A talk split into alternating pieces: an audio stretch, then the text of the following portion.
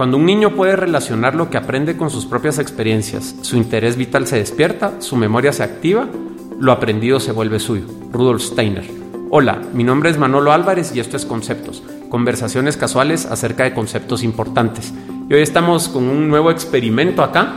Eh, ¿Experimento por qué? Porque no estamos en el lugar donde siempre grabamos, estamos en el Colegio Waldorf de Guatemala y no solo estoy platicando y teniendo una conversación con una persona, sino que hoy tengo a tres personas con que estoy hablando. Entonces vamos a ver qué tal nos va con, el experimento del día de hoy.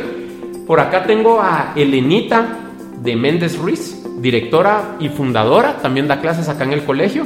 Tengo a Stefan, eh, fundador y el gerente administrativo del colegio, y a Juanpa, que es una pieza clave en todo lo que ellos están haciendo aquí con la educación en Guatemala. Así que vamos a pedirle a cada uno de ellos que nos diga hola y se presenten. Elenita, ¿qué tal? Hola Manolo, la verdad que qué gusto participar en este experimento, como usted le llama, pero la verdad que muy contenta de poder dar a conocer lo que es la pedagogía Waldorf. Súper, gracias. Stefan, ¿qué tal? Tal Manolo, y muchas gracias por invitarnos a participar en el podcast y muy emocionados de lo que pueda salir hoy de, este conversatorio. Cabal, a ver qué sale. Buenísimo, gracias. Y Juanpa, ¿qué tal? ¿Qué tal Manolo? Em, pues también muy bien muy contento de estar participando en, estas conversaciones acerca de realmente una pedagogía muy especial, que es la pedagogía Waldorf. Súper, entonces para todos ustedes que nos están escuchando allá afuera, eh, la educación, como saben, es algo bien importante para mí y mi hijo pues ha tenido el privilegio de, estar acá desde que abrió el colegio y he visto desde el lado de, de un papá cómo la pedagogía ha sido súper positiva en mi hijo y pues este episodio quiero pedirle pues aquí al grupo de personas que tenemos que nos cuenten más y vayamos explorando un poco. Entonces, para que sepan que, hoy nos vamos a ir bien directo a, entender la pedagogía, cómo es que funciona y pues si tienen curiosidad de pedagogías no tradicionales, sigan escuchando porque vamos a aprender muchísimo de, de esta pedagogía. Así que les quisiera preguntar primero, ¿Cómo conocieron la, metodología Waldorf? ¿Cuál fue su primer contacto con ella? ¿De, dónde se la toparon? Bueno, eh, primero yo soy maestra, yo creo, yo siempre digo maestra de vocación, pero desde que nací, Manolo, porque mi juego principal desde chiquita era dar clases a mis muñecas, solo así aprendía lo del colegio, si yo daba clases, la verdad soy apasionada en eso y pues estudié educación y en todos los años de de dar clases y de diferentes experiencias, no solo aquí en Guatemala, sino que en otros lugares. Yo de verdad sentí en un momento dado, a pesar de amar mi profesión, que como que me había equivocado de realmente de la elección de ser maestra, porque cada día veía más eh, incoherencias en el salón de clase, en muchas cosas, como por ejemplo cada vez más niños menos interesados en lo que sucedía en el salón de clase, eh, niños etiquetados en déficit de atención, en problemas de aprendizaje, cuando quizá en la universidad nos habían dicho el 2% de niños pueden presentar un problema de aprendizaje y hoy el porcentaje altísimo. Eh, cada vez más maestros pensando que su rol y su labor es transmitir conocimientos como que los niños fueran mentes vacías, ¿verdad? Y no una educación de verdad que estuviera transformando y preparando para la vida, no para sobrevivir en la vida, sino que para cambiar el mundo en donde estamos. Y empecé a leer muchísimo sobre, eso le digo hace 12 años, sobre libros de niños índigo, niños cristal, eh, niños estrella y de diferentes nombres, como se les llamaba a los niños, digamos, en esta generación, ¿verdad? Que va cambiando. ¿Esos nombres qué son? Niños, digamos, son como niños de hoy, o sea, como entender a los niños que nacen hoy, con características diferentes, con una misión de vida muy fuerte, ¿verdad? De lo que habla en este tipo de literatura. Y en todos me hablaba de una educación alternativa que era Montessori o Waldorf. Yo la de Montessori la conocía súper bien, pero Waldorf solo de, como de pasadita en la universidad. Entonces decidí, me dio tanta eh, gana de conocer la pedagogía Waldorf que decidí ir a Europa. Entonces me fui con mi esposo, nos fuimos tres meses a Suiza, Austria, Alemania a conocer la pedagogía Waldorf. Yo tengo un amigo que vive en Austria y le pedimos que nos contactara con colegios Waldorf, que nos hiciera las citas y fui y me quedé días, gracias a Dios me recibieron muy bien y me quedé días conociendo todos estos lugares, incluso el centro, digamos, de la antroposofía y de la vida de Rudolf Steiner, que queda en Suiza, en un pueblito que se llama Dornach. Rudolf Steiner es eh, él es el fundador de él la es el fundador, pedagogía. Sí, de la pedagogía Waldorf. Es como María Montessori Montessori, Rudolf Steiner Waldorf. Ah, y fui al centro, digamos, donde está todo este desarrollo de, la pedagogía y lo visité. Ahí está el Getianum, que es la obra de Rudolf Steiner, todo. La verdad me quedé fascinada de lo que vi.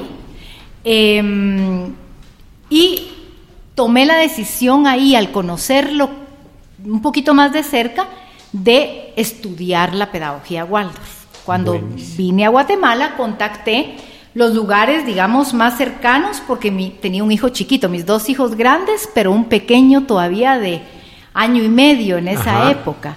Y entonces eh, decidí estudiar la pedagogía y es una, para sacar una certificación son cinco años que uno tiene que ir y, y sacar, digamos, varios módulos. Yo lo saqué en México Ok.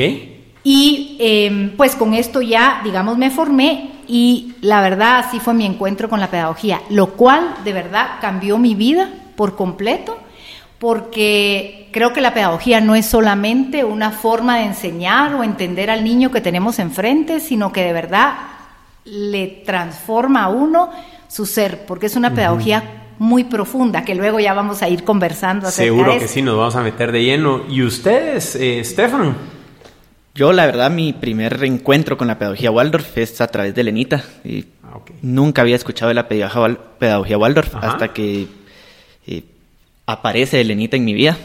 Y la verdad que la primera vez que la escuché hablar de, esta nueva pedagogía, es un cambio que uno hace totalmente, o sea, uno tiene un concepto de educación tradicional eh, que cree que es la única educación que funciona de aquí a, que ha funcionado de aquí en el pasado y que es la única que va a funcionar hasta el futuro. Y uno empieza a escuchar estos nuevos conceptos, estas nuevas formas y le hace clic al instante a uno, es decir, eh, es tan lógico, tan coherente todo lo que uno ve y uno se pone a pensar en su educación y a cuestionarse la educación que uno tuvo. Pero mi primer encuentro con Waldorf fue, a través de Lenita, sí. Y, bueno, yo creo que algo que quisiéramos para, para ir aclarando es que esta pedagogía existe desde 1919, algo así. Entonces le llamamos no tradicional y eso, pero es porque no es lo que estamos acostumbrados y, tampoco es algo nuevo, sino que es algo que, tiene, que se ha probado a través de los años, ¿verdad? Y bueno, Juanpa, ¿cómo fue tu primer contacto con Waldorf y esa experiencia? Bueno, em, antes de mi primer contacto con Waldorf, creo que es importante mencionar mi primer contacto con la educación. Ah, ok. Em, cool. Yo me gradué en un colegio tradicional y creo que como le pasa a, gran parte de, los graduandos, no tenía idea de, qué era lo que quería estudiar. Entonces, em, como era bueno en matemáticas, pues lo primero que estudié fue ingeniería. Eh, sin embargo, eh, me empecé a involucrar en algunos voluntariados. Y conforme me empecé a involucrar en los voluntariados, vi que había muchísimas cosas que mm, no se estaban haciendo de la manera adecuada y que había muchas cosas que había que transformar y muchas cosas que había que cambiar dentro de la sociedad.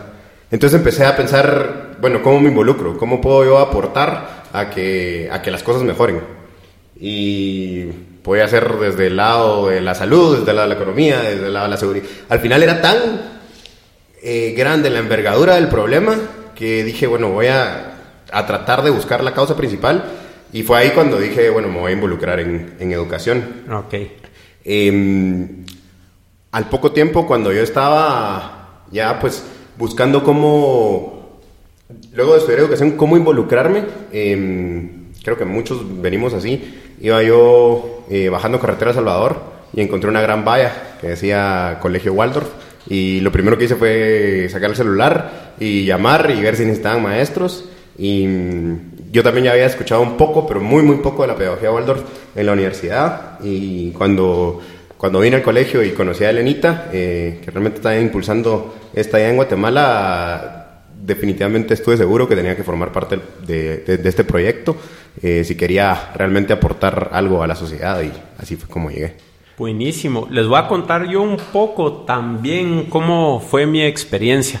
También vi la misma valla y venía de, un viaje, de, un programa de desarrollo de potencial humano donde, donde he encontrado mucho, que me ha agregado mucho valor y nos habían hablado de la metodología Waldorf. Y también llamé de inmediato y hice todo lo que se pudiera para, para poder traer a mi hijo para acá. Eh, entonces como que esa valla fue efectiva, Elenita. Jaló bastante bien. Eh, y bueno, mi experiencia un poco también. O sea, mm, yo perdía todas las clases en el colegio, me iba súper mal, eh, la universidad también me costó un montón. en segundo año de la U puse mi primera empresa y ya como que me quité la responsabilidad de estarle respondiendo a mis papás porque ya la pagaba yo y me quedé ahí pues para terminarla para porque sí, pero yo siempre digo que yo aprendía, yo empecé a aprender una vez que me gradué y dejé los colegios y universidades atrás. Eh, entonces como que sí está ese vacío ahí, ¿verdad? Que, es algo en común que, creo que nos llevó todos a, a esto de la metodología Waldorf.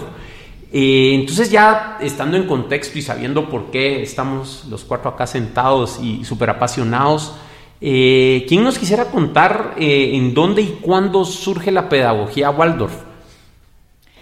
Bueno, la pedagogía Waldorf, la verdad que se llama Waldorf porque em, en la época, digamos, en 1900 19 em, se abre el primer colegio Waldorf y se abre a los, para los hijos de los obreros de una fábrica de Alemania que se llamaba Waldorf Astoria, que son los mismos dueños de los hoteles Waldorf Astoria, pero que los hoteles vinieron después. Antes estaba una fábrica. En esa época, Rudolf Steiner era una persona, yo lo catalogo como muy visionaria, muy para esa época, ¿verdad? Él hablaba conceptos, por ejemplo, en esa época se hablaba un concepto de educación que viene de la revolución industrial, ¿verdad? Toda la parte de la revolución industrial, todo en serie, todo igual, todo uniformado, y esa era la educación en esa época y donde también los gobiernos aprovechaban, digamos, eh, la escolaridad para eh, sus, eh, pues sus, su ideología, transmitirla a los alumnos. Y Rudolf Steiner habla completamente otro discurso. Rudolf Steiner habla de la individualidad del ser humano, ¿verdad? O sea, lo que somos completamente distintos unos a otros y habla más allá de la persona como un cuerpo físico y mente, sino que empieza a hablar ideas de que hay algo más, verá algo más en el ser humano y todo esto le interesa al dueño de la fábrica, este señor Astor, y al gerente que es Emil Molt, que era el gerente de la fábrica de cigarros. Y siempre van a las conferencias de Rudolf Steiner, eran seguidores de las charlas de Rudolf Steiner en todos los ámbitos que Rudolf Steiner abordaba, porque no es solamente la pedagogía. Él tiene muchas áreas que, incursiona y le solicitan que abran un primer colegio para estos niños. Y Rudolf Steiner acepta, abren un colegio completamente inclusivo eh, para niños y niñas, sin importar estrato social, sin, o sea, completamente eh, apoyando la diversidad, ¿verdad? Que es lo que uno aplaude en la pedagogía Waldorf. Y así empieza el primer colegio en 1919. Luego, obviamente, entra la Segunda Guerra Mundial y no les convenía una pedagogía que hablaba de la libertad del ser humano. Entonces estaba Rudolf Steiner en Alemania, María Montessori en Italia, también con ideas de la libertad del ser humano, el, el, y como que mandan a cerrar los colegios que se habían ido reproduciendo poco a poco. Iban, iban varios colegios en Europa floreciendo con esta pedagogía y mandan a cerrar estos colegios. Luego pasa la Segunda Guerra Mundial y empiezan de nuevo y hoy son más de 2.000, 3.000, 5.000 colegios Waldorf. colegios Waldorf en el mundo. Ahorita en Asia es un boom enorme. Por ejemplo, no sé, en los últimos años 500 colegios en, China, en, China, en África, en todos los continentes. eh, la pedagogía Waldorf pues es una pedagogía muy reconocida, ¿verdad? En Europa, que es de las principales, eh, si no la principal. Eh, Así es, en Alemania, en todos esos países, ¿verdad? Buenísimo. ¿Y qué dirían que son las bases o fundamentos de la pedagogía? O sea, todo tiene como que ciertos principios básicos. ¿Qué es lo que sostiene la pedagogía Waldorf? Mire, yo le diría a Manolo que principalmente, yo diría el respeto profundo a esa persona que tenemos enfrente, al niño que tenemos enfrente de, diferentes edades. O sea, es un respeto a cada etapa evolutiva del desarrollo del niño. Y en cada una de estas etapas, la pedagogía Waldorf propone una forma distinta de trabajar con cada uno de los, de los niños. Rudolf Steiner hablaba de que el ser humano, su, o sea, va pasando por diferentes transformaciones a lo largo de su vida, llamados septenios, o sea, alrededor de cada siete años. No quiere decir que cumplí siete y ya estoy en el otro septenio, porque precisamente somos individuos distintos, ¿verdad? Entonces, a cada uno le sucede en diferente momento, pero alrededor, digamos, el primer septenio, que sería el preescolar, ¿verdad? Es el segundo septenio, la primaria, y el tercer septenio diríamos que es la secundaria que tradicionalmente conocemos. Y así, no que ahí terminen los septenios. De ahí los 21, los 28 y así. Nos iríamos hasta que hasta nuestra vida adulta. Cada siete años alrededor son estos grandes cambios.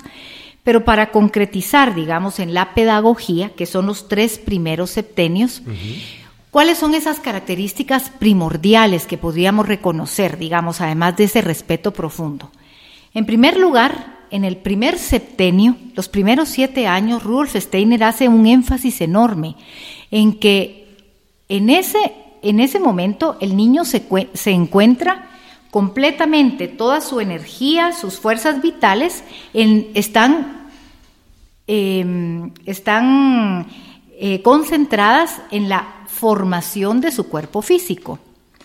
Por lo cual, la única forma como el niño aprende en esa etapa de su vida es a través del movimiento.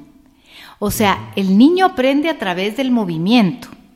Y así es como va creando esa red, digamos, de conexiones neurológicas, todo separando hemisferios, todo lo que necesita para poder estar listo para la etapa ya académica, que es en el segundo septenio.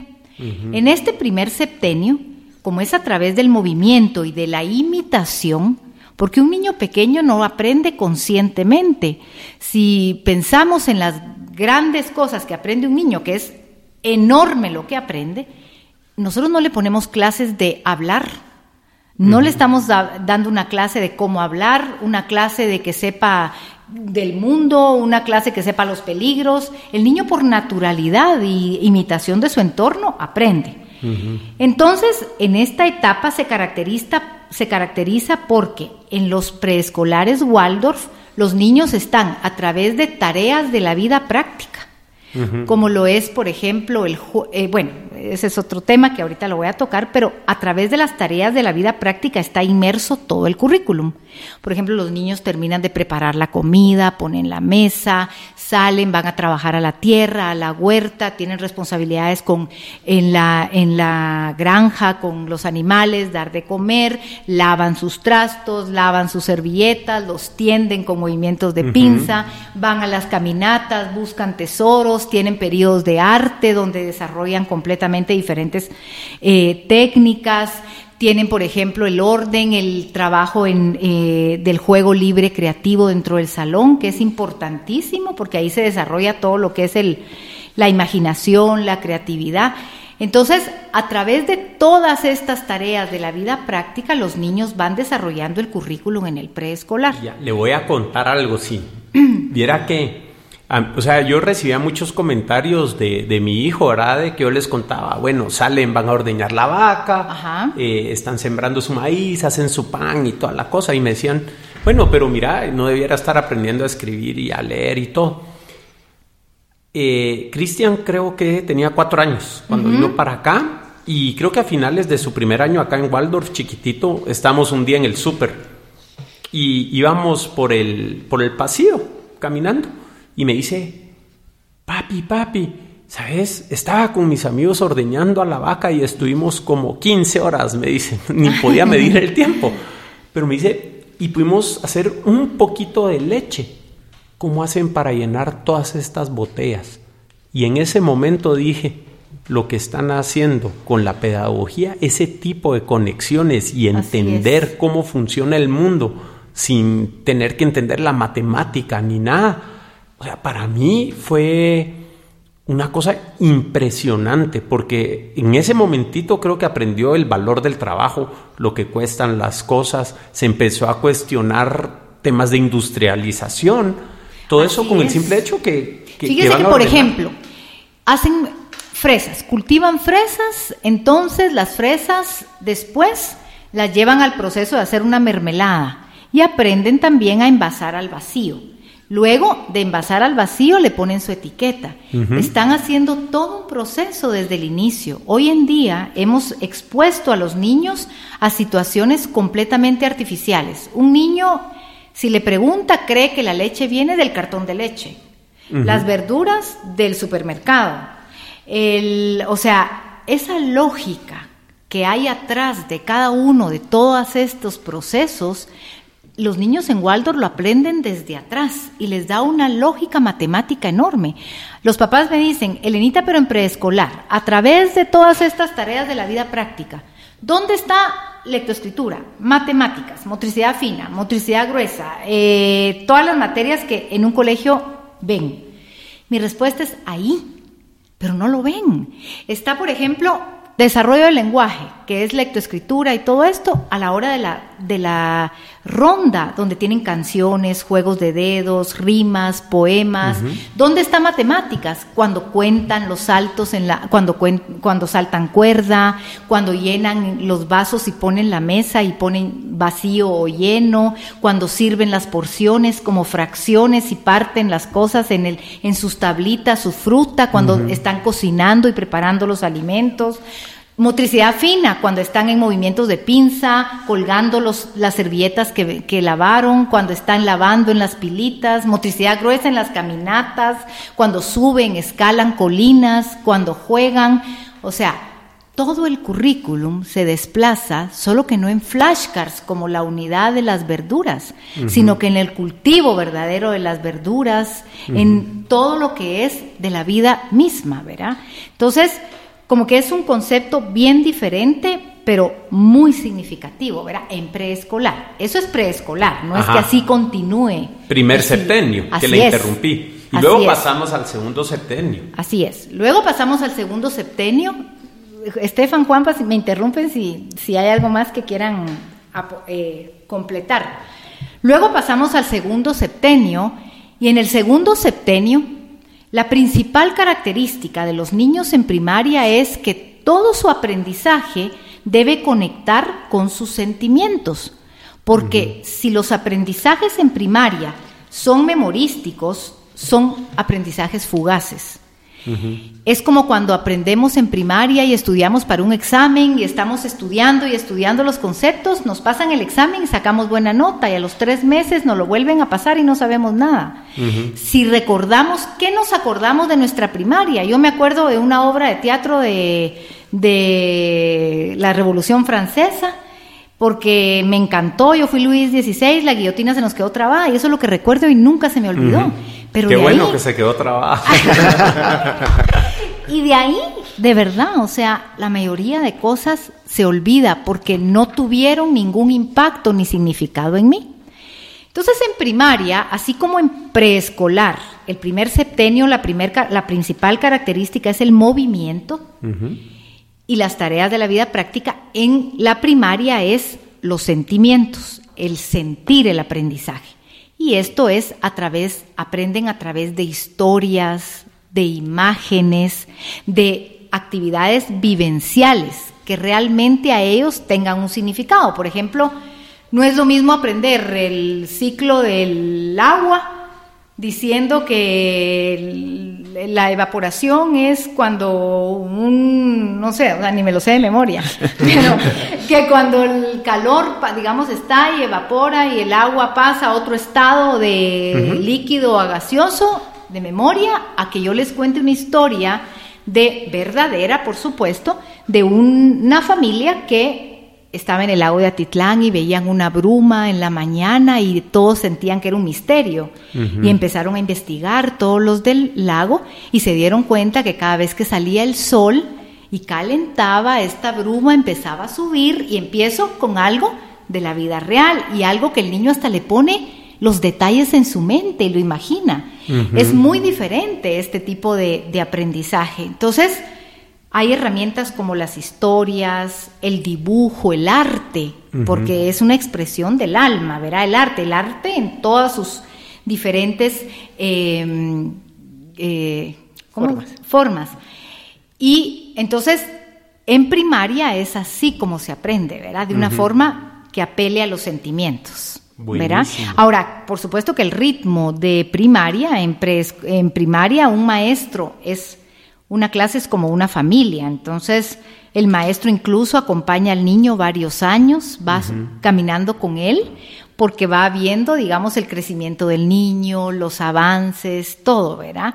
Y también la educación no es por, por periodos en primaria como periodos de 30 minutos que saquen el libro de ciencias, ahora guárdenlo, el libro de sociales, el libro de matemáticas, sino que son como bloques que duran más o menos dos o tres semanas y se profundiza un tema, digamos, sociales.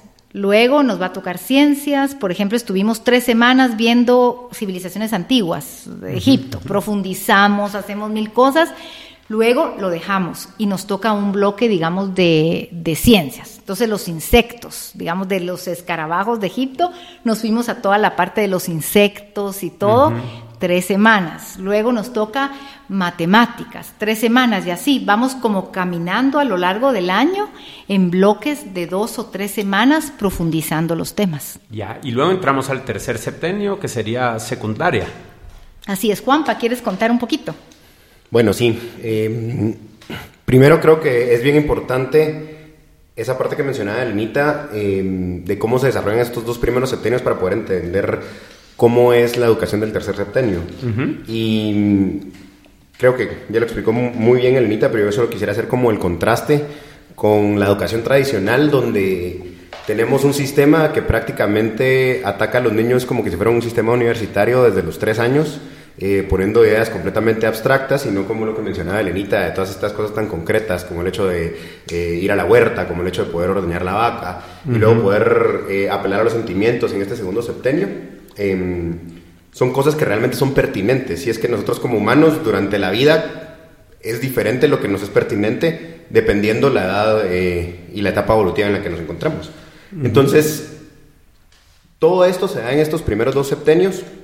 Sin embargo, en el tercer septenio, eh, nosotros pues no es que estemos peleados con la ciencia, ni con los métodos tradicionales científicos, ni nada. Simplemente esperamos a que la curiosidad del estudiante nazca primero en él antes de poder eh, pues fascinarlo completamente con, con ya con estas eh, ciencias, ya sea una ciencia social o, las matemáticas o, física o cualquiera de estas cosas, que ya a la edad de los 14, 15 años empiezan a tener un poco más de sentido y empiezan a tener una respuesta Em, más pertinente a, lo que están buscando los estudiantes. Es decir, ellos ya eh, pasaron eh, escuchando historias de, por ejemplo, de la evaporación y de los diferentes eh, estados de la materia. Sin embargo, ya en la secundaria pues les ponemos los nombres específicos de lo que es ya les hace sentido. Y, encima de todo, eh, esto cumple con el currículum en espiral que tiene la pedagogía Waldorf, donde volvemos a regresar al mismo lugar, pero ya en un nivel más alto conforme va creciendo la, la educación, ¿verdad? Entonces,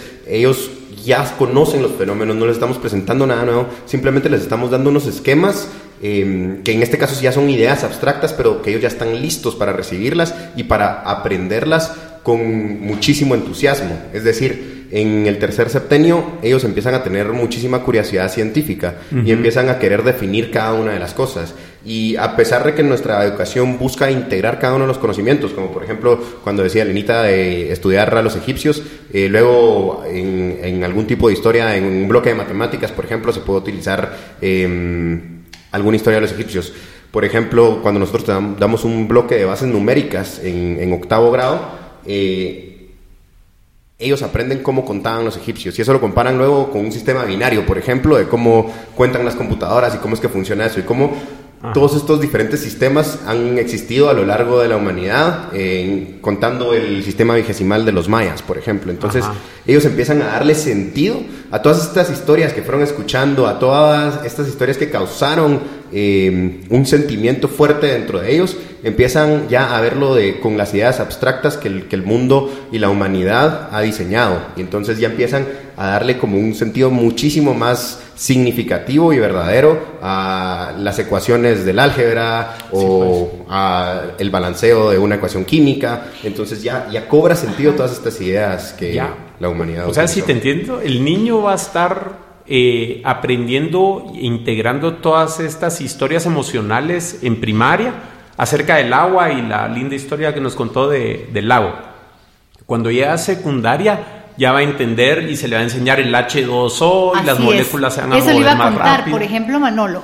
Hay una transformación. Lo maravilloso del currículum Waldorf es que ese currículum mismo acompaña al niño desde chiquitito en preescolar en una transformación constante, como la transformación que se está desarrollando internamente en el niño. Por ejemplo, en preescolar le contábamos historias dentro de las rondas, etcétera, de que los duendecitos iban a la mina, en los cuentos de los hermanos Grimm, o las historias que van y encuentran minerales y que sacaban los minerales de la mina. En primaria, ellos van y esos minerales visitan una mina y van y la visitan y ven cómo es la extracción y el proceso. La parte experiencial, lo sienten. Así es. Y en secundaria empiezan ya a aplicar todo esto con la tabla periódica. Entonces, todo esto los acompañó desde chiquitos, solamente que se fue transformando dependiendo de la etapa evolutiva en que el niño está.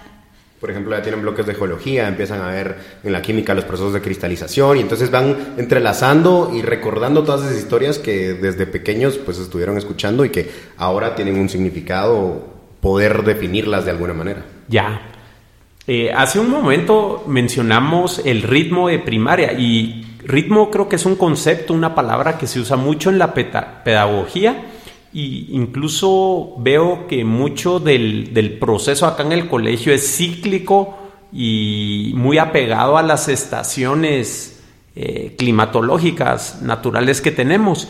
Eh, ¿Qué es eso del ritmo en la pedagogía Waldorf? Bueno, Rudolf Steiner habla digamos, habla muchísimo de que todo en la naturaleza tiene un ritmo perfecto. Si vemos, por ejemplo, las estaciones, no es que se atrasen, no voy a decir, ah, entró tarde el invierno tres meses. O sea, todo es perfecto en la naturaleza, la migración de las aves, de los insectos, las olas del mar, el día y la noche, todo, nuestra respiración, nuestra circulación, todo tiene un ritmo perfecto.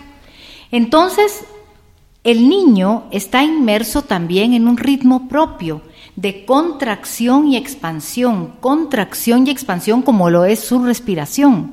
Entonces, nuestro ritmo diario responde a actividades de contracción y expansión como lo es el mismo niño.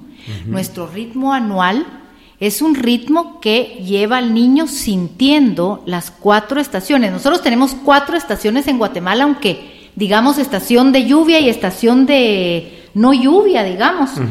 Pero sutilmente nosotros tenemos las del hemisferio norte.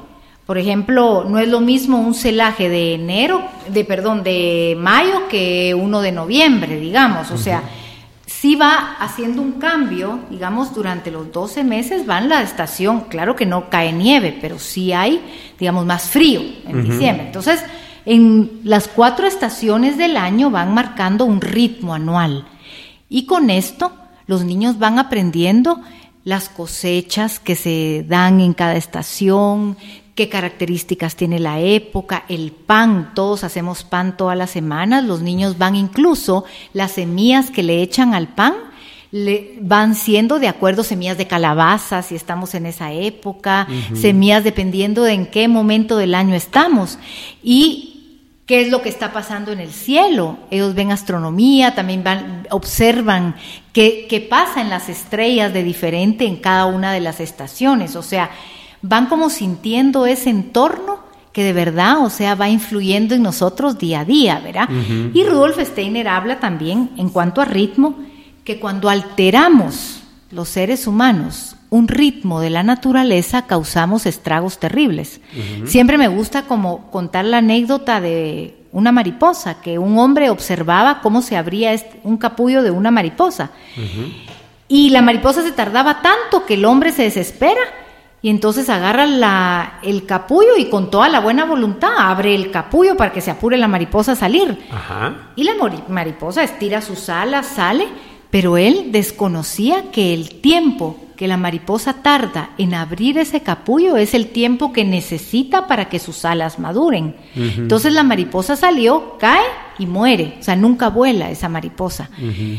Es lo mismo que está pasando hoy, Manolo, con los niños eh, en la actualidad hay mucho niño enfermo porque estamos alterando su ritmo. Y es algo que de verdad, o sea, a mí me llena de preocupación. Queremos que aprendan, por ejemplo, a leer y escribir a los tres años, cuando no es su ritmo. Y causa enormes estragos, como por ejemplo problemas de aprendizaje. Los problemas de aprendizaje son hasta que aprenden a la lectoescritura. Pero como los estamos forzando a algo que no están listos, ocasionamos terribles daños. Álgebra que a los nueve años, que tal cosa antes de tiempo, que caminen antes de tiempo, como que fuera la vida una carrera cuando la niñez no regresa y la niñez es tan cortita. Y si supiéramos que de verdad si la respetáramos como naturalmente es, tendríamos de verdad niños más sanos, más fuertes y menos desvitalizados. Hoy los niños en los salones de clase les cuesta jugar o sea, de verdad no pueden jugar. Llegan, ven los elementos naturales, tenemos rincones de juego en el preescolar y así como que se quedan viendo, ok, ¿qué hago con esto? Porque por la tecnología, porque no salen afuera, porque no los dejamos mojarse, porque no los dejamos jugar tierra. O sea, les hemos quitado lo que es de verdad ser niño. Y Waldor quiere rescatar esto y volver el ritmo natural de nuestra infancia que es de verdad tan sabia la naturaleza, ¿verdad? Entonces, como que ese es el rescate que hace Waldorf de, un niño, ¿verdad? Y nos podría contar la historia, yo la viví en carne propia. Bueno, no la historia, sino que cómo funciona o cómo identifica la pedagogía Waldorf que un niño está listo para leer. Eh, mi hijo estaba en otro colegio antes y sí estaba con lo de las planas y todo eso y era bien complicado. Eh, pero vino para acá y tuvo que esperar que, pasara algo para empezar a leer. ¿Nos podría contar eso y cómo se relaciona al, septenio? Bueno, mire, la verdad que en la lectoescritura hay varios, digamos, índices para nosotros. Nosotros tenemos todo un, le llamamos el ojo observador, toda una observación que hacemos del niño que durante ese septenio haya adquirido varias habilidades, Em, su cuerpo físico haya logrado ciertas características, porque en todo ese septenio la idea es que se conformaron los órganos, se conformó su cuerpo físico, todo, para estar listo para pasar ya a una escolaridad formal. Y toda esta conformación física, la última etapa es el cambio de dientes. Entonces, por ejemplo, el cambio de dentición es uno de las características o los índices que nos dice, ok, ya está listo eh, eh, para poder pasar a una escolaridad formal, que ya es, digamos, la matemática, la lectoescritura, todo esto, ¿verdad?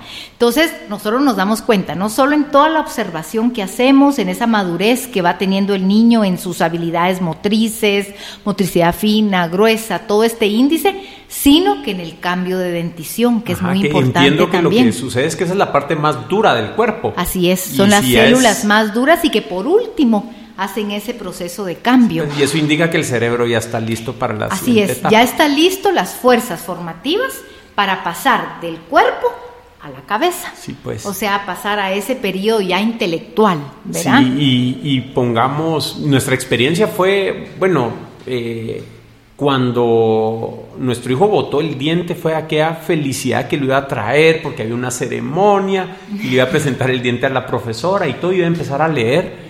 No les miento, a los 8, 9, 10 días ya estaba leyendo. Sí, es como que fue un clic, ¿verdad? Un, como un switch, ¿verdad? Y, eso fue eh, un, cambio eh, radical en, entender cómo era y, por qué les costaba tanto tan, tan pequeñitos, ¿verdad? Eh, toda esta metodología suena súper interesante y la verdad que yo, pues a mí, a mí ya me tienen convencido. Sé que hay un montón de, personas, de casos que, se han de estar preguntando, bueno, ¿y qué pasa cuando se llega a la universidad? O sea, ¿cómo es la, transición de un niño que está en pedagogía Waldorf a la universidad y, cómo los prepara para eso? Porque sé que les va súper bien. Eh, pero ¿cómo es que la, pedagogía prepara a los niños para, para la universidad? Pues yo creo que es ese tercer septenio donde ya se apela al intelecto y creo que había quedado pendiente decir que en ese tercer septenio ya se apela al, al intelecto de formas eh, no tradicionales, pero se apela a una matemática eh, lógica, a la operatoria en la matemática.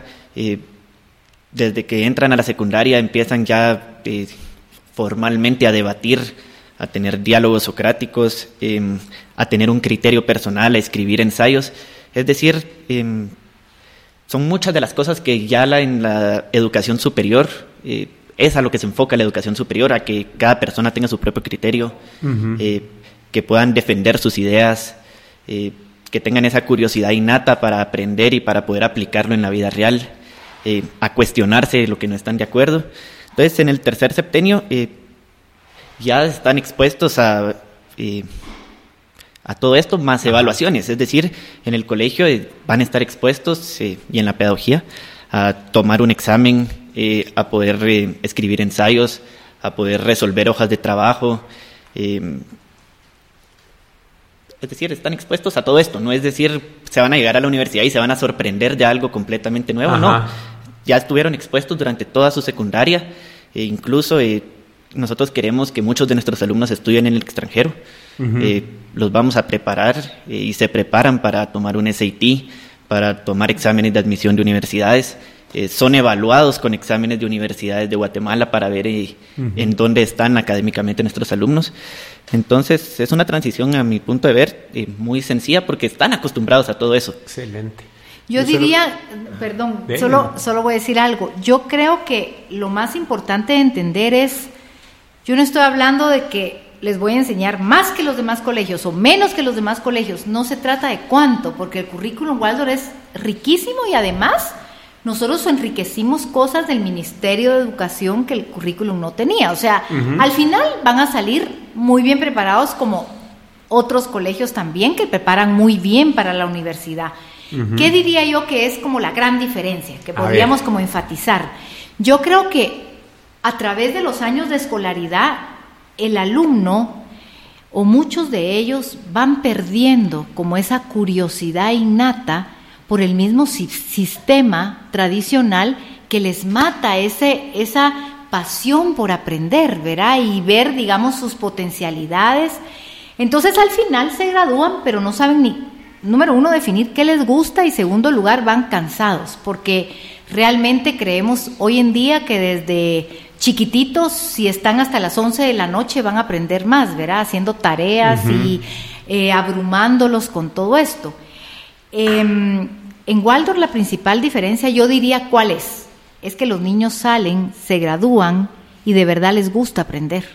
O sea, no, no se les mató como que esa pasión por buscar siempre respuestas a esa curiosidad innata que está dentro de ellos, porque yo creo que esa es nuestra principal responsabilidad, el que la curiosidad siempre se avive, como decía Estefan, esa curiosidad siempre se, siempre esté viva en todos los niños, porque es nuestra principal herramienta desde que nacemos, ser curiosos, ¿verdad? Sí, y hace poco estaba escuchando un podcast de, de Seth Godin, que es un mercadólogo famosísimo, pero está bien metido en el tema de educación, y él tenía una estadística por ahí que un niño de 3 o 4 años en promedio hace 400 preguntas al día.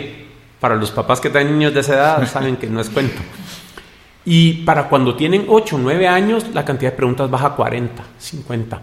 Y él lo que decía es, pero ¿cómo no va a ser? Si el niño viene con este montón de preguntas, entra a un salón de clase y lo primero que aprende es que se tiene que callar y tiene que levantar la mano para dar una respuesta. Y que la persona que hace las preguntas es el profesor que ya su rol nunca más va a ser hacer preguntas, sino que dar respuestas. Entonces lo digo yo eh, para que ustedes no se hagan a meter en problemas, como, pero eh, me llamó mucho la atención este comentario de cómo muere la, curiosidad tan rápido en base a los roles que, se definen. Cambiando de curso así medio dramáticamente, otra cosa que me llama muchísimo la atención eh, acá en el colegio, y bueno, creo que es parte de la pedagogía Waldorf, es cómo se incorpora el tema de alimentación de los niños y cómo se lleva la cafetería dentro del mismo currículum. Entonces, ¿nos podrían contar un poco de, cómo juega este rol la cafetería, la alimentación y todo dentro de la pedagogía Waldorf? Y pues nosotros decimos que siempre formamos eh, seres humanos integrales. Y parte de ser un ser humano integral eh, influye mucho qué tipo de alimentación recibimos. Eh, tristemente aquí en Guatemala eh, una lonchera eh, por lo general está compuesta de un jugo artificial, una galleta, cuando le va bien a uno un sándwich que ya llega frío al colegio o recalentado. y hay miles de ejemplos de qué puede traer una lonchera, pero no es una alimentación sana. Nosotros en el colegio proponemos una alimentación sana, estilo casera donde se les da refacción y almuerzo a todos los alumnos. Es decir, eh, un almuerzo común en el colegio podría ser una porción de pollo, eh, arroz y una ensalada. Y va variando eh, día a día, pero tratando de mantener esa línea sana. Evitamos frituras, evitamos cualquier comida rápida, cualquier chuchería. Y lo interesante es ver cómo los alumnos que entran, ahí sí que desde pequeños, están expuestos a cualquier tipo de verduras, a frutas, a distintas comidas. Entonces les resulta natural, eh, por imitación, por ver que el compañero a la par está probando, que la maestra está probando, les resulta natural el querer probar, el querer familiarizarse con todo tipo de alimentos. Entonces, tenemos alumnos de 3, 4 años que comen todo tipo de verduras, todo tipo de frutas, y eso, eh, mientras van creciendo, ya es un hábito para ellos. Ya no rechazan ese tipo de comidas. Eh, al contrario de un alumno que posiblemente entra con nosotros a los 10 años, que viene acostumbrado de casa, eh, que solo tiene tres tipos de comidas que come y imposible... lo hacemos melindroso. Claro, imposible exponerlo a que coma algo más. Y, y, es un proceso que cuesta mucho más que agarrar al alumno desde pequeñito y acostumbrarlo a comer. Entonces... Eh, y parte del, ritmo y cómo funciona acá es los niños, nadie trae lonchera, o sea, eh, todos comen en la cafetería el mismo menú, ¿verdad? Si no me equivoco, así es como... Así es, o sea, nadie trae lonchera.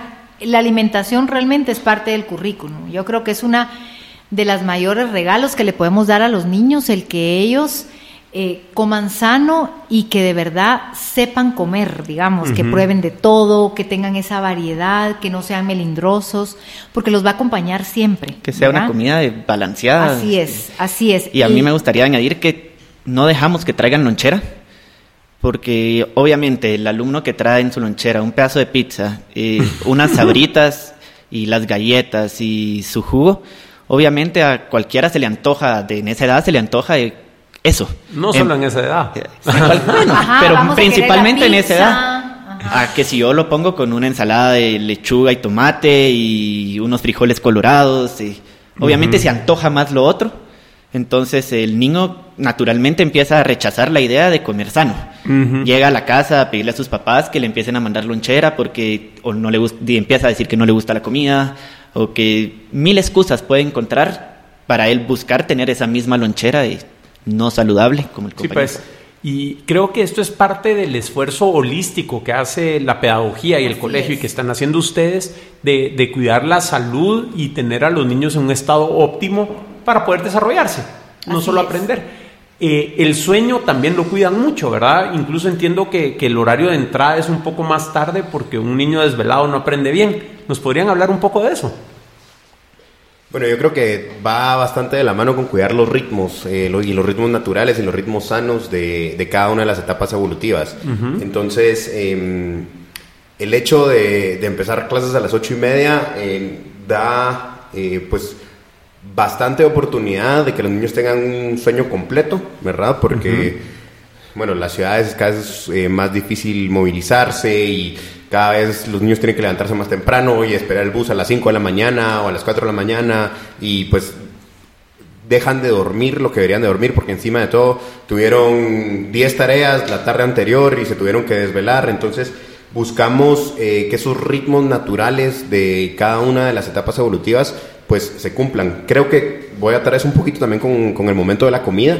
Em, porque además de, de, promover un menú sano, eh, algo que nosotros le damos muchísima importancia, muchísimo valor, es que la comida también tiene un tiempo, ¿verdad? No es eh, yo vengo, saco mi lonchera y voy caminando y me como el pan mientras llevo a la cancha de fútbol para poder jugar fútbol y entonces comí en 30 segundos, ¿verdad? O en dos minutos. Entonces, si buscamos eh, que haya un momento para el juego y que haya también un momento para mm, para comer, ¿verdad? Entonces nos sentamos todos juntos a la mesa, eh, es un momento que realmente le damos muchísima importancia, le damos muchísima reverencia, así como, como al sueño. Em, los niños en el preescolar ponen la mesa, eh, cortan la fruta, ponen las flores, es decir, se le da una importancia muy grande y ya, ya luego en las edades eh, posteriores pues también se, se juntan eh, los maestros con sus alumnos a comer, es un momento para compartir, para que se dé ese intercambio intergeneracional, eh, el hecho de poder estar también como muy de cerca escuchando las historias que los niños tienen que contar, que ellos se sientan escuchados, que pueda haber esa relación también entre adulto y, y, joven o adulto y niño que muchas veces hay una relación como muy divorciada y, los niños son solo los niños y los niños en, el colegio solo se juntan entre niños y solo platican entre niños y después también eso pasa en las reuniones familiares y los adultos por aparte, no, siempre procuramos que, exista esa, esa unidad, así como, como sería también en, un hogar donde todos se sientan a cenar, por ejemplo. Ah, qué bonito. Y si Solo un complemento. El ritmo, digamos, que estamos hablando comida, sueño, esos ritmos, por ejemplo, en el preescolar, los niños, eh, digamos, tienen un horario, también un momento en que ellos hacen una siesta. que eso casi no se ve, ¿verdad? En los preescolares y el niño lo necesita. Entonces se cierran las cortinas, se hace un ambiente muy cálido, se les pone un edredón grande, las colchitas, los muñequitos Waldorf, ellos se acuestan y al ritmo del xilófono o la lira se les va cantando, contando una pequeña historia y se van quedando dormidos. Hay niños que, que no se duermen poquitos, pero que respetan que es un momento de descanso, de contracción, y luego ya se les levanta con la lira, con todo, para que se levanten y se van a traer su bolsita de arreglo personal, se peinan, todo para estar listos para cuando los vienen a traer. Entonces son como que esas transiciones de ritmos, todo, que la pedagogía realmente respeta profundamente. Y al final, eh, el ritmo, digamos, al sentir este ritmo de festivales durante el año, las celebraciones de cumpleaños que son tan especiales, tan profundas con su cuento de nacimiento, con todo, el ir celebrando momentos, épocas, el pan que tenga las semillas de la estación, las cosechas, todo esto, lo que hemos perdido y que verdaderamente es lo más importante, al niño se le va haciendo raíces, porque yo me acuerdo que leí una vez un, estudio de que habían eh, dado seguimiento a un grupo de alumnos que habían sido secuestrados en un momento de su vida, en su infancia. Y cuando vieron, digamos, de este grupo, habían niños que les había afectado para lo largo de su vida, en, la, en su vida adulta, y que obviamente con traumas, con psicólogos, con todo, nunca habían logrado superar. Y otro grupo que había de verdad pasado la página, había sanado rápidamente y cuando empezaron a hacer el estudio les preguntaron a qué se habían aferrado en el momento del secuestro a estos dos grupos. Y en general la conclusión de esto, claro que es más largo, pero resumiendo es que el grupo de las personas que de verdad como que pudo pasar la página y no tuvo secuelas eran personas que habían tenido una niñez con profundas experiencias de ritmo, como celebración de Navidad en familia, celebración de cumpleaños especial, como que tradiciones familiares que los aferraron en esos momentos que ellos estaban privados de libertad. Lo que recordaban eran esos momentos y los que los nutrieron, digamos, y los hicieron fuerte. Entonces, y los otros niños tenían hogares donde no se les daba importancia a este tipo de cosas, no tuvieron como que bastiones fuertes a qué aferrarse en ese momento. Entonces, toda esta pedagogía es una pedagogía que acompaña tan sanamente al niño y tan profundamente que de verdad, o sea, el niño crece en un ambiente seguro, en un ambiente protegido, en un yo siento que es un ambiente de verdad donde no le llamaría una comunidad, no sé, o sea, no le llamaría yo como cualquier eh, grupo de alumnado, maestros, sino que de verdad se va formando una verdadera comunidad. O sea, comunidad, los mismos niños, los maestros, los papás. En los festivales, en todo se siente el ambiente, el Festival de la Luz, que es un ambiente de un mercadito navideño, el Festival de la Primavera, que todos venimos de blanco, el Maple Dance, actividades de verdad que nos van como que a todos nutriendo y haciendo de verdad que nuestro pensamiento vaya dándole importancia a las verdad, como que a las cosas que verdaderamente son importantes y no a esas cosas tan materiales, tan del día a día, ese correr y correr, que no nos detenemos como a pensar en lo verdaderamente importante. Y nos podrían contar un poquito de cómo es la, la ceremonia de cumpleaños, que para mí es de las cosas más bonitas que he vivido y de verdad que de los cumpleaños que ha tenido mi hijo, el privilegio de poder venir a ver y cómo interaccionan con, sus amigos y, los profesores es algo sumamente conmovedor. Entonces, no sé si, si nos quisieran contar un poquito de cómo es. Bueno, la celebración de cumpleaños es una celebración muy especial porque primero se le manda a los papás el que nos narren como que la historia de nacimiento del niño, desde que querían eh, tenerlo, por qué le pusieron ese nombre, quiénes los acompañaron, digamos, cuando él nació. Y con toda esa información, nosotros los maestros hacemos una historia al que le llamamos el cuento de nacimiento. Y se hace énfasis en que nos pongan también como que los logros o las cosas más importantes que cada año ha tenido su hijo, ¿verdad?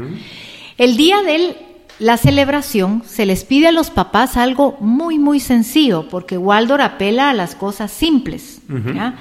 Entonces se les pide que puedan, compartir, por ejemplo, un pastel que el día anterior hicieron con el niño, algo muy sencillo, ¿verdad? Y ese día el niño se siente, digamos, se les pone una corona de que él es el niño, el sol, o sea, siempre él es la luz ese día, ¿verdad? Y él escoge a dos compañeritos que van a ser, digamos, sus acompañantes el día del cumpleaños. Entonces, eh, todos se ponen en ronda, en círculo, la maestra pone en medio una candela alta, que es la candela de la vida, y el número de candelitas pequeñas, que sea el número de los años que cumple.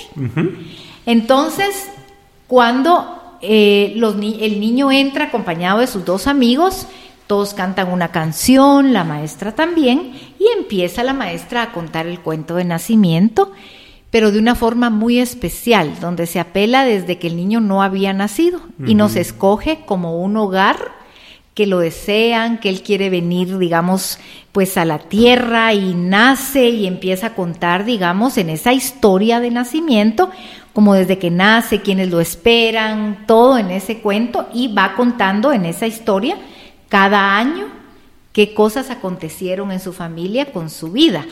Y se van encendiendo las candelas. La candela de la vida siempre está prendida, que es la grande, y las chiquitas se van prendiendo conforme se va contando los logros y los sucesos importantes de cada año. La verdad que es un, un momento muy especial. Vienen los abuelitos, se manda a llamar a los hermanitos si tiene en, otros, en otras clases.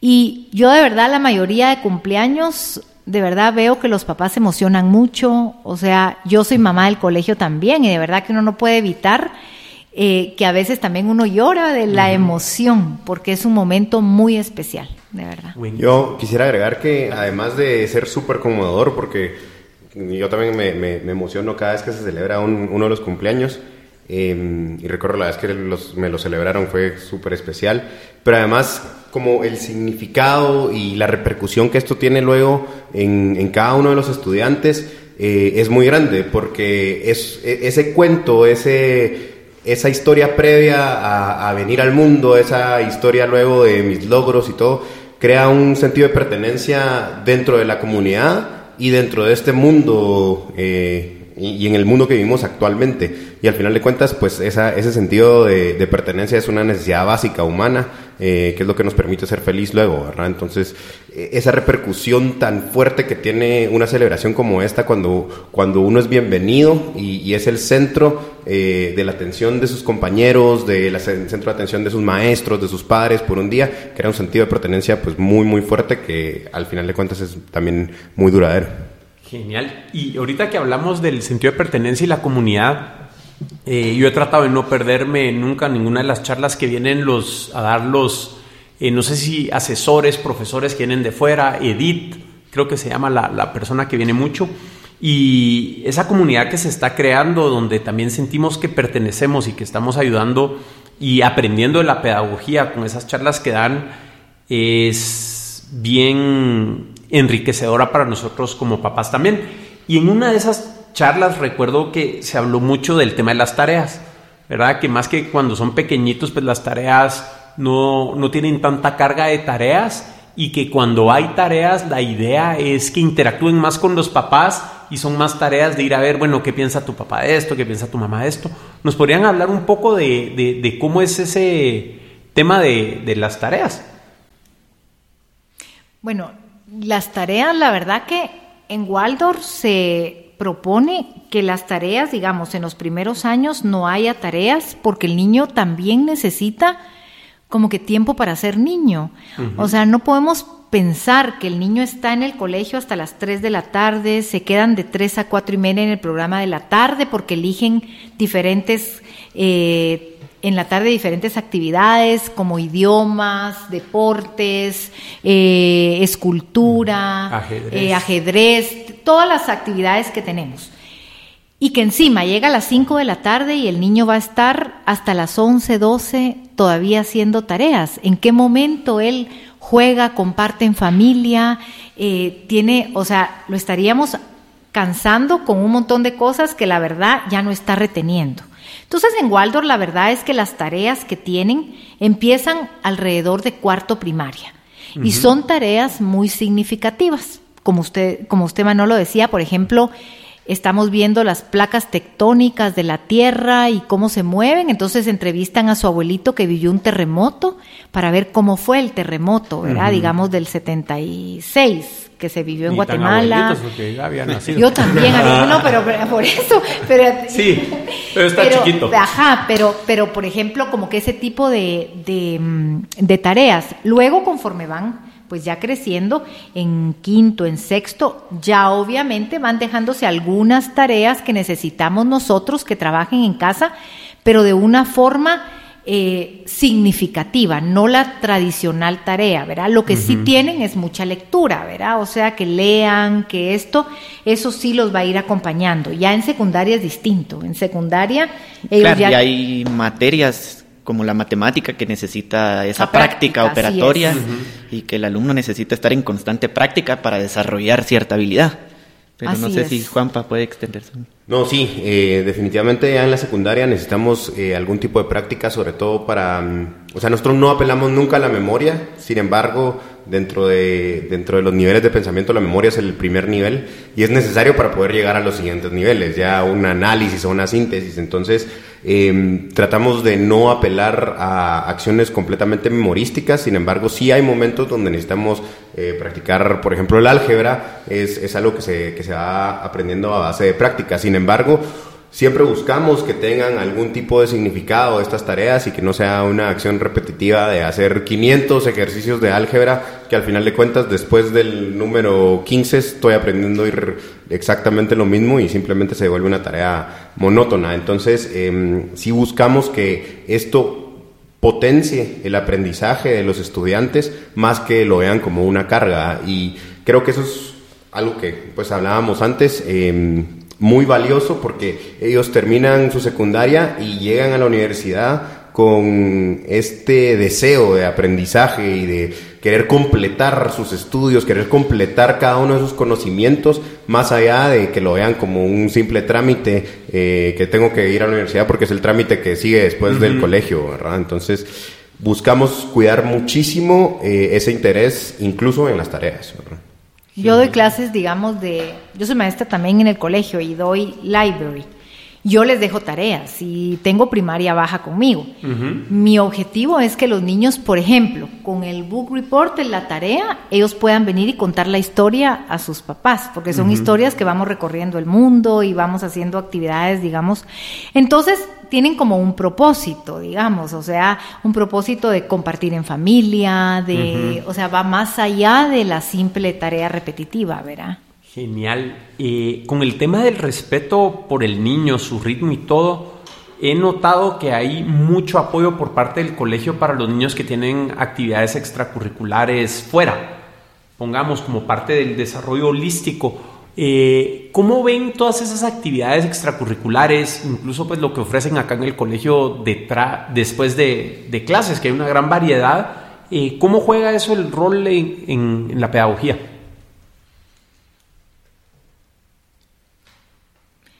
Yo diría, por ejemplo, que la, como, como usted dice, Manolo, o sea, el desarrollo en el colegio es holístico y damos un abanico de posibilidades al niño para que en la tarde él pueda ir eligiendo de acuerdo a sus talentos. Acordémonos que el gran error es cuando los papás estamos enfocados 100% en que el alumno en su vida escolar desarrolle un currículum porque lo tiene que cumplir y no volteamos a ver esos talentos que el niño tiene. Cada niño, si lo observamos, trae talentos innatos únicos. Por ejemplo, yo, que les contaba que jugaba de maestra toda la vida. ¿Por qué traemos esos talentos innatos? Porque son los que nos van el día de mañana a servir para desarrollar nuestra misión de vida. El niño que va a ser, por ejemplo, ingeniero, arquitecto, no sé, o sea, lo vemos con una habilidad enorme de ubicación espacial, de armar legos, qué sé yo. Por ejemplo, yo que era la maestra dando clases, un chiquito que le encanta, por ejemplo, eh, no sé, o sea, jugar de que es doctor, hacer experimentos, o un, va a ser químico, farmacéutico, etcétera. Y el programa de la tarde nos abre un abanico de opciones para que el niño también, en cuanto a sus talentos, pueda ir eligiendo, ok, yo tengo habilidades en esto, voy a buscar en la tarde estas clases, ya sea en el colegio o fuera. Eso es lo que propone Waldor en la pedagogía. Por ejemplo, que el niño tenga el tiempo para desarrollar estos talentos en la tarde. Y que los papás le demos importancia a esto, porque no estoy diciendo llenar a los niños de clases, estoy diciendo ver qué talentos tiene y apoyarlo. Si mi hijo quiere ser, por ejemplo, le encanta aquí el monociclo o quiere ser, eh, le encanta la bicicleta, ok, lo apoyo y que sea el mejor en la bicicleta, pero que le demos valor a esos talentos que desde chiquitos vemos en nuestros hijos y ese tiempo de la tarde es el que propone la pedagogía. Genial. Bueno, ya para ir, ir cerrando, les quisiera preguntar algo un poquito fuera de la pedagogía Waldorf y, más relacionado a crear un mundo mejor, que es parte de, las cosas que son importantes para mí. Eh, ¿Qué creen que podríamos hacer como sociedad, como país, para poder facilitar la existencia de más eh, iniciativas como la que ustedes tienen y, poder eh, lograr que todos pensemos un poquito diferente respecto a cosas tan importantes como la educación? ¿Cómo podríamos fomentar eso? ¿Y qué mensaje le quisieran dejar a las personas que nos escuchan que también la educación es importante para ellos para ver de ir construyendo pues una mejor sociedad, un mejor país? Bueno, a mí me gustaría decir que el mensaje que me gustaría decirles es que todo en la vida evoluciona, todo cambia, la tecnología, los procesos, y en educación estamos estancados, estamos estancados con una educación tradicional, tal vez del siglo XIX, del siglo XX, y esperamos con esta educación tradicional obsoleta educar a alumnos del siglo XXI. Es decir, eh, cambiamos en todos los aspectos como sociedad, pero en la educación seguimos en lo mismo, seguimos los mismos procesos, seguimos todo, con alumnos que ya tienen distintas necesidades, ya tienen, eh, ya son de otro siglo, son de otra mentalidad, eh, aprenden de distinta manera, entonces no podemos aferrarnos a un sistema que en el pasado funcionó, pero que ahora se quedó rezagado en el presente. Entonces, estar abiertos a ese cambio, eh, a ese cambio en la educación, a ese cambio en procesos, en aprendizajes, en formas de enseñanza. Y no tener miedo. Claro, eh, bueno, miedo siempre van a tener, miedo al cambio da muchas veces, pero...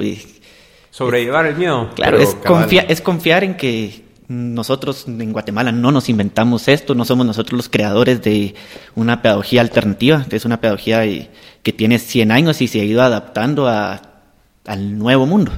Buenísimo. Hay por ahí algunos que dicen que hay muchas, hay muchas cosas, sobre todo cuando proponen cambios, que, va a dar miedo. Y la respuesta es que sí va a dar miedo, pero hay que hacerlo con miedo. hay, que, hay que de todos modos hacerlo. Hay que amarrárselo. Exacto. Yo, siguiendo un poco la, línea de Estefan, eh, la vez pasada estaba viendo una, una charla em, de, educación y justamente hacían pues la analogía que la mayoría de trabajos que, que van a existir o puestos a desempeñar en los próximos 30 años aún no existen. Entonces, ¿cómo prepara uno como formador o como padre a, los niños por, para enfrentarse a algo que aún ni siquiera nosotros sabemos qué es lo que va a suceder. Entonces, em, yo creo que ahí es donde está el cambio eh, y, me parece que a pesar de que eh, nos pidió que no era como eh, dentro de la pedagogía Waldorf, creo que sí es la pedagogía Waldorf la respuesta por el hecho de que propone ese respeto profundo hacia la individualidad y hacia la libertad de cada una de las personas, porque el sistema anterior o el sistema tradicional educativo lo que buscaba era imponer más que eh, poder desarrollar el potencial de estas personas. Entonces yo creo que en el momento en que nosotros logramos abrir esa puerta y crear las plataformas adecuadas, eh, la mayoría de personas están buscando ese cambio, la mayoría de personas también tienen unas capacidades enormes para, provocar ese cambio y creo que la pedagogía Waldorf se, se puede posicionar como esa plataforma eh, que permita a, cada uno, pues va a sonar muy real la, la, frase, pero a cada uno cumplir sus sueños eh, y buscar realmente eh, hacer ese cambio positivo entre la sociedad. Creo que la educación es algo que nos marca definitivamente eh, de una manera muy fuerte y que también nos pone paradigmas muy grandes.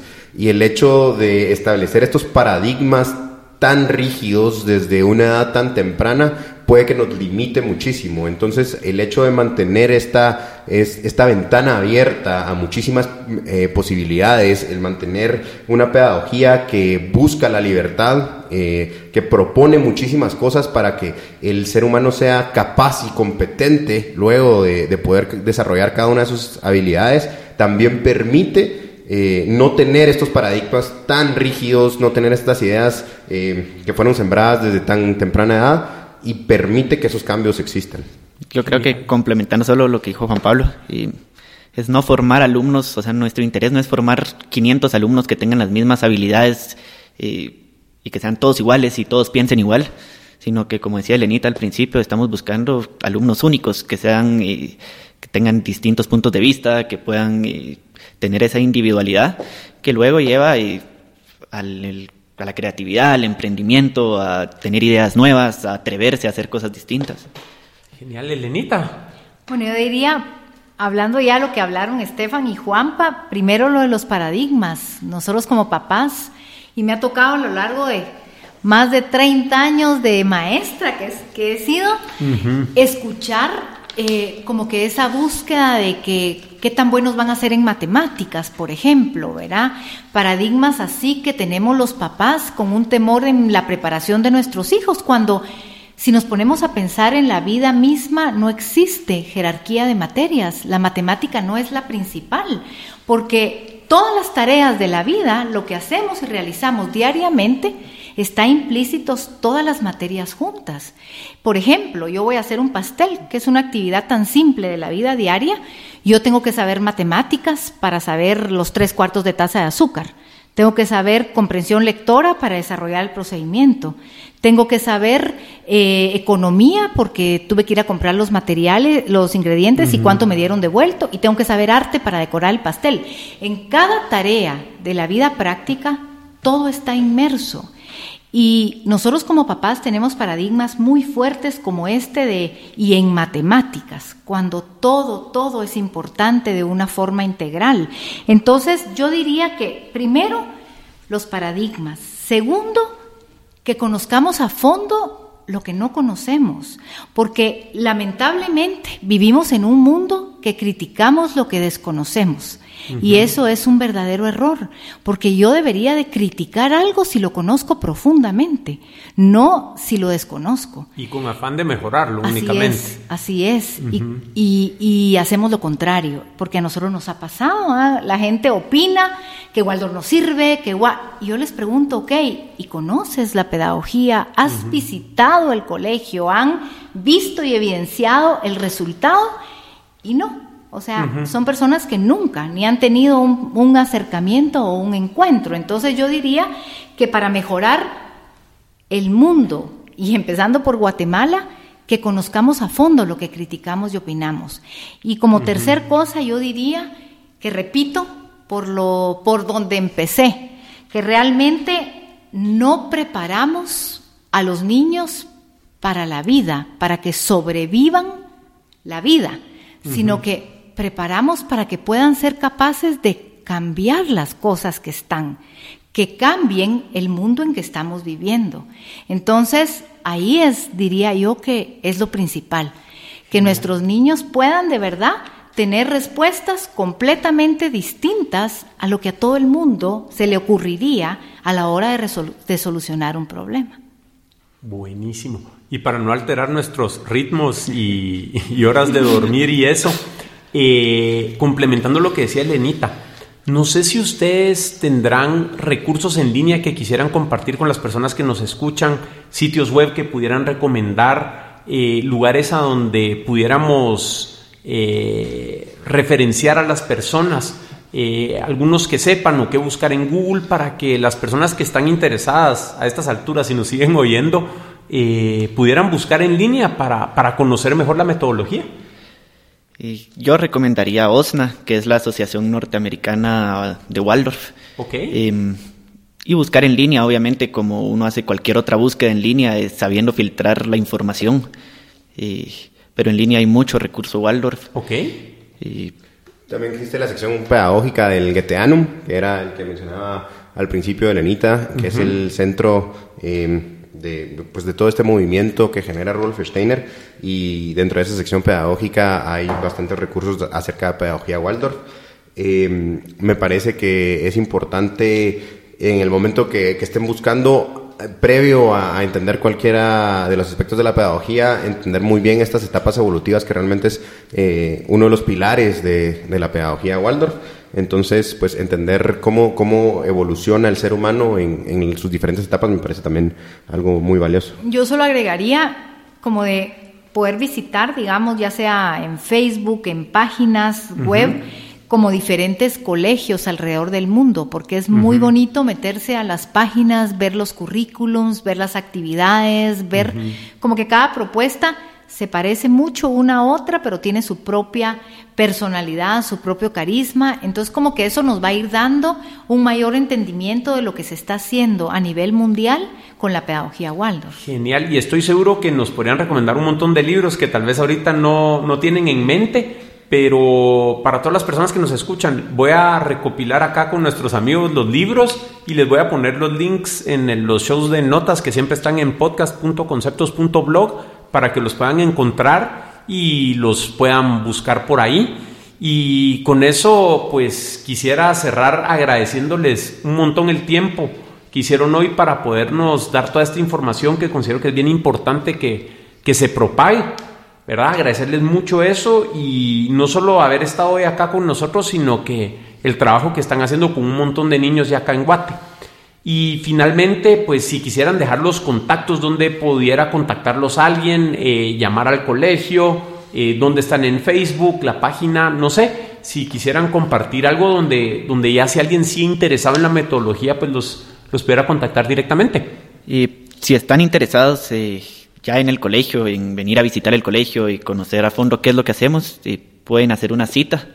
Nuestro teléfono es el 6625-5200 o nos pueden contactar vía Facebook. Estamos como Colegio Waldorf Guatemala y por medio de Facebook eh, ya podemos programar una cita eh, para que vengan a conocer a Elenita, para que vengan a conocer instalaciones y nuestro currículum en general.